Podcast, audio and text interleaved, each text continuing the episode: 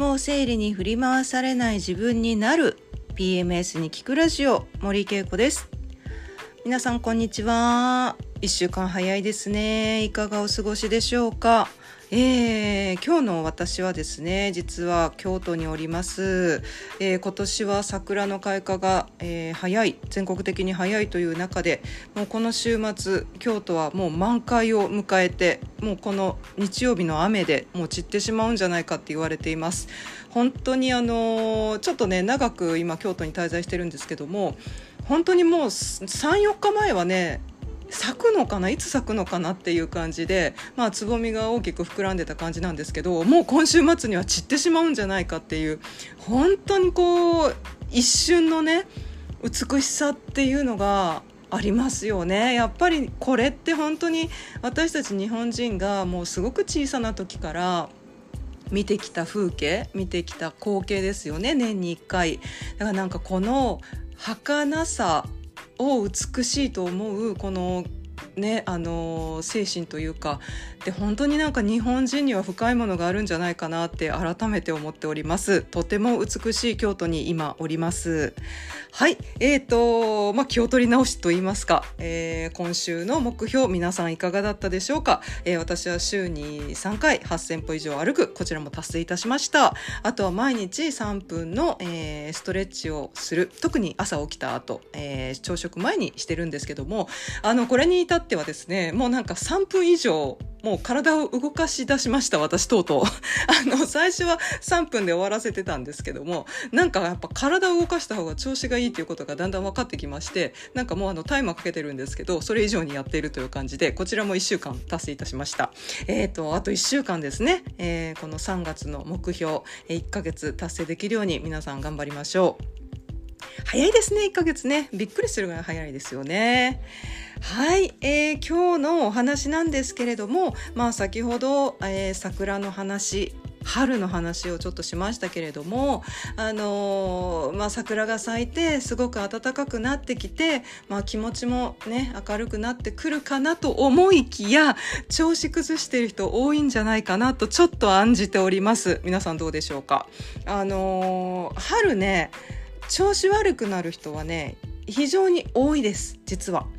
あのまあ、その一つとしてまず寒暖差が激しいですよね。あのもう天気予報あの毎日見てますけれどもやっぱり3日に1回ぐらいぐっと気温が下がってでその反面あの20度以上にぐっと気温が上がってっていうあの、まあ、短期間で寒暖差がぐんぐんと変わっていく、まあ、これはあの季節が変わっていく上ではどうしても起こりうる当たり前のことなんですけれどもやっぱり私たちっていうのは気温を感じながら私たちの自律神経っていうねあの体の中の調整をあの体温調整とかねしてますのでやっぱり外気がこれだけこう短時間で変わるっていうのは体にとってもすごく大きな負担になるわけですよ。あれ？ちょっと肌寒いなと思ってちょっとね体温を高めに設定しようと思ったら次の日もう汗ばむぐらいってなると汗をかいて熱を外に出さなきゃいけないということで体の中のシステムっていうのはもう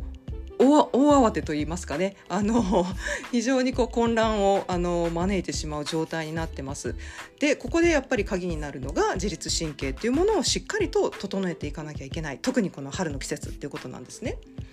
でこれが1つ目。で2つ目はやっぱり気圧の変化です。あの先ほどあの気温の変化っていうのは言いましたけどもお天気も変わりませんかね？毎日ね。結構あの雨の日が続いたなと思ったら急に次の日カラッと晴れたりとかもしくは午前中すごくいい天気だったのに夕方以降から曇りになってもう夜中に雨が降るっていうようなまあ気温と同じく気圧っていうのも短期間で変化しますよね。でこの気圧の変化っていうのもやっぱり私たちの体にとっては血圧を調整したりとか、まあ、そういった、ね、水分の調整をしたりとかっていうあたりではやっぱりここもすごく負担がかかってくるわけなんですよね。で気圧が低い、まああのまあ、晴れたり雨になったりっていうこの短時間でのこの気圧の変化っていうのは特に低血圧の人には辛いんじゃないかなと思います。結構朝起きづらかったりとか体が重い思うように動かないしんどいというようなあの、まあいわゆる、えー、天気に左右される、まあ、気象病、まあ、気象病までね病気というわけではないんですけれども気象に変化される、えー、状態になってしまうのでちょっと春先しんどい方はここでも出るかと思います。で3つ目は、えーと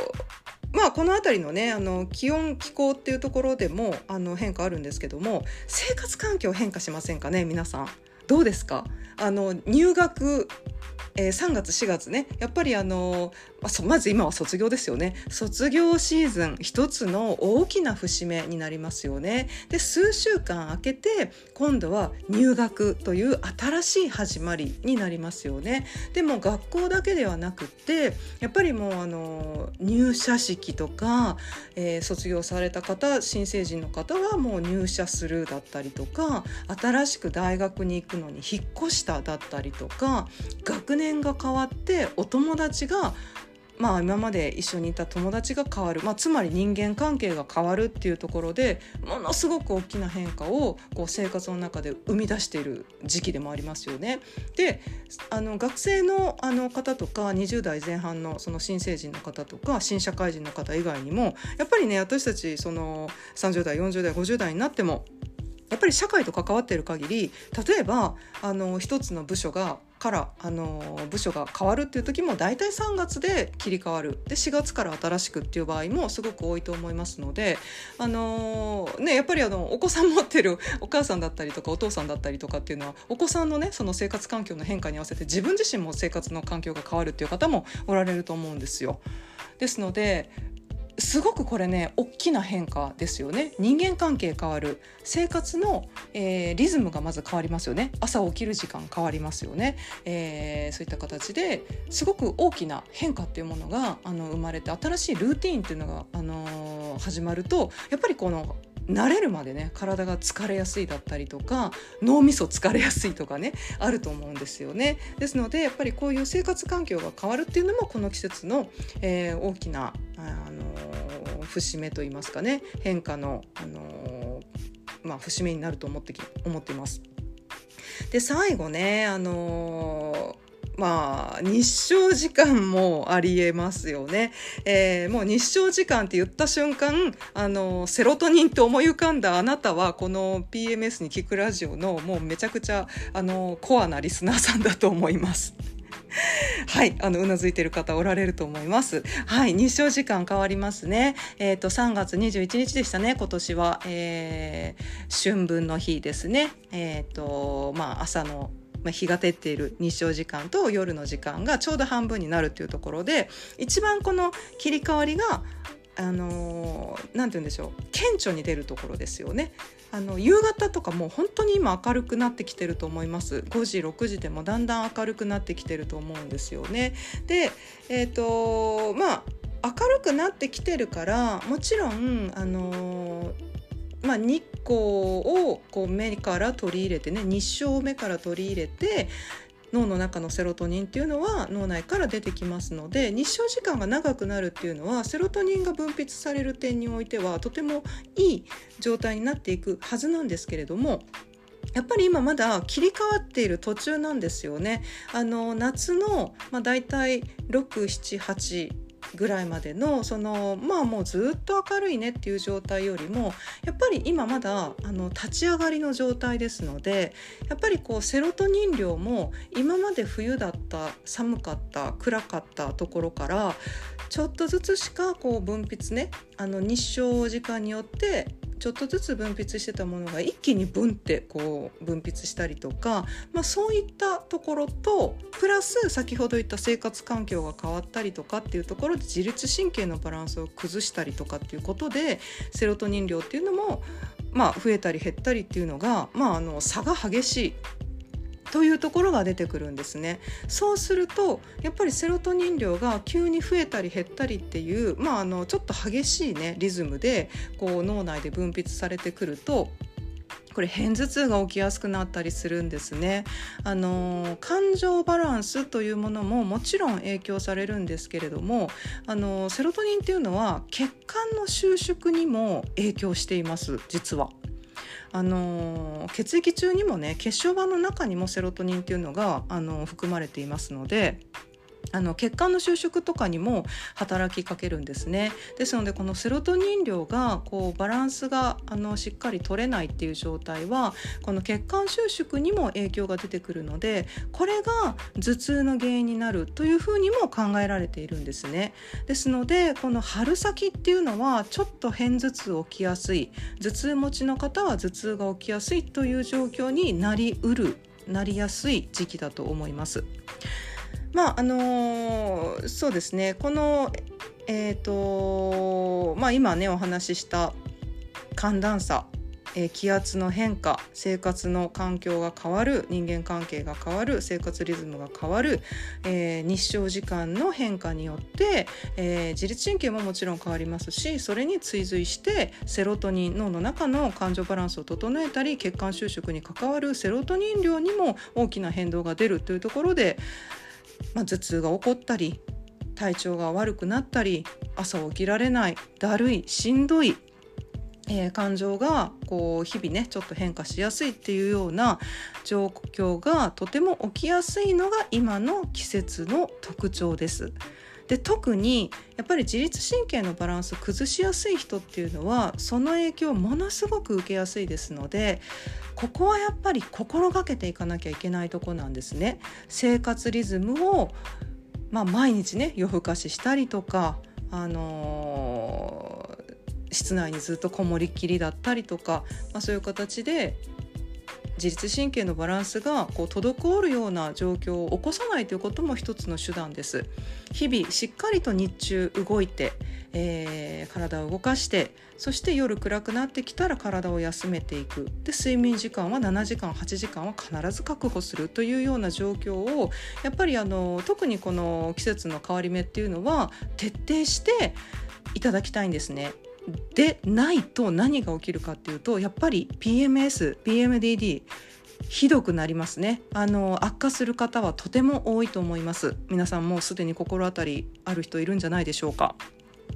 春先あの PMS、PMDD の症状がひどくなるという方ねあのたくさんおられると思います。でそれはもうこれは私が悪いんじゃないかとか私の性格が悪いんじゃないかとかねあの思う方もおられると思うんですけども実はこの季節に影響されてるっていうことも十分考えられますのでそのようなね心当たりのある方っていうのは必ず生活環境を整えて食生活、えー、生活のリズム運動えー、食事入浴をするだったりとかねそういった形で生活のバランスをしっかりと整えて対策していっていただきたいなと思います。はい、本当にねあの春先って結構ね PMS ひどくなる人多いと思いますよ。やっぱりあのー、まあ、もちろんねその気候の変化とかで自律神経乱れやすいっていうのももちろんあるんだけどもう一つはやっぱり皆さん生活環境変わって人間関係変わって新たなストレスを抱えるみたいなとこ絶対あると思うんですよね。ですのでやっぱりあのーかといってじゃあ春が来なくなるようにするなんていうのはもうまず不可能ですよね。そうすると毎年毎年この時期もう悩まなきゃいけないのかっていうとやっぱりそれはね、あのー、自分自身を変えていかなきゃいけないわけですよ。どんな状況にでも順応できるように自分の体をやっぱりあの整えてしっかりと強化していくっていうのはすごくあの必要なことなんですね。ですのでああもう春が来たからしんどいもう嫌だもうこの数ヶ月だるいみたいに落ち込むんではなくあもうあの季節が変わってきたんだから私自身もまたあの変え変えていかなきゃいけないなという形であの自分自身をフレキシブルにあの、まあ、周りの環境に順応させられるようにしっかりと自分の中身をねあの生活環境だったり、えー、体の中のシステムっていうものを整えていったあのいかれるといいんじゃないかなと思います。はい、あの私も同じようにねあのすごくこうえー、自律神経のバランスを乱しやすい体質だったんですけれどもかなりあの私自身すごくあの気をつけてね今生活をしてますのでそこまでのあのまあ、春にねこう影響されるっていうのは落ち着いておりますので必ずねあの体の中を整えて強化して、えー、自分の中のバランスを整えたらこれは必ず結果としてちゃんと出てきますのであのぜひ諦めずにねやっていっていただけるといいかと思います。はい、でじゃあまあ自律神経のバランスを整えるにはねどうしたらいいかとかっていうのはもうこのラジオでも散々いろんなこともうお話ししてきてます。もうあの自律神経っていうともうこのあのラジオの中でたくさんお話ししてますしあの結構自律神経のお話好きな方結構多いんですよね興味のある方。ですのであの興味を持ってあの自分の体を知っていっていただけたらなと思います。あのぜひラジオもブログもご活用ください。はい、えー、それではあと1週間で 皆さん信じられますか？3月が終わりますよ。1年の4分の1が終わるということです。もうめちゃくちゃ早いですね本当に。はいえーと来週はもう4月ですね恐ろしいことに。はいということであと1週間で、えー、3月の目標も、えー、締め切りになりますので次の1週間皆さん一緒にね頑張っていきましょう。はいあのー、まあ、春は疲れやすい季節でもあるんですけれどもやっぱりね暖かくなって体も動かしやすくなってあの気持ちも前向きにもなっていく季節だと思いますので、あのー、皆さんねしっかりとあの体調を整えながらこの季節を楽しんで新しい出会い新しい出来事を楽しみにね一緒に頑張っていきましょう。はいそれではまた来週別のトピックでお話ししたいと思いますそれじゃあまたね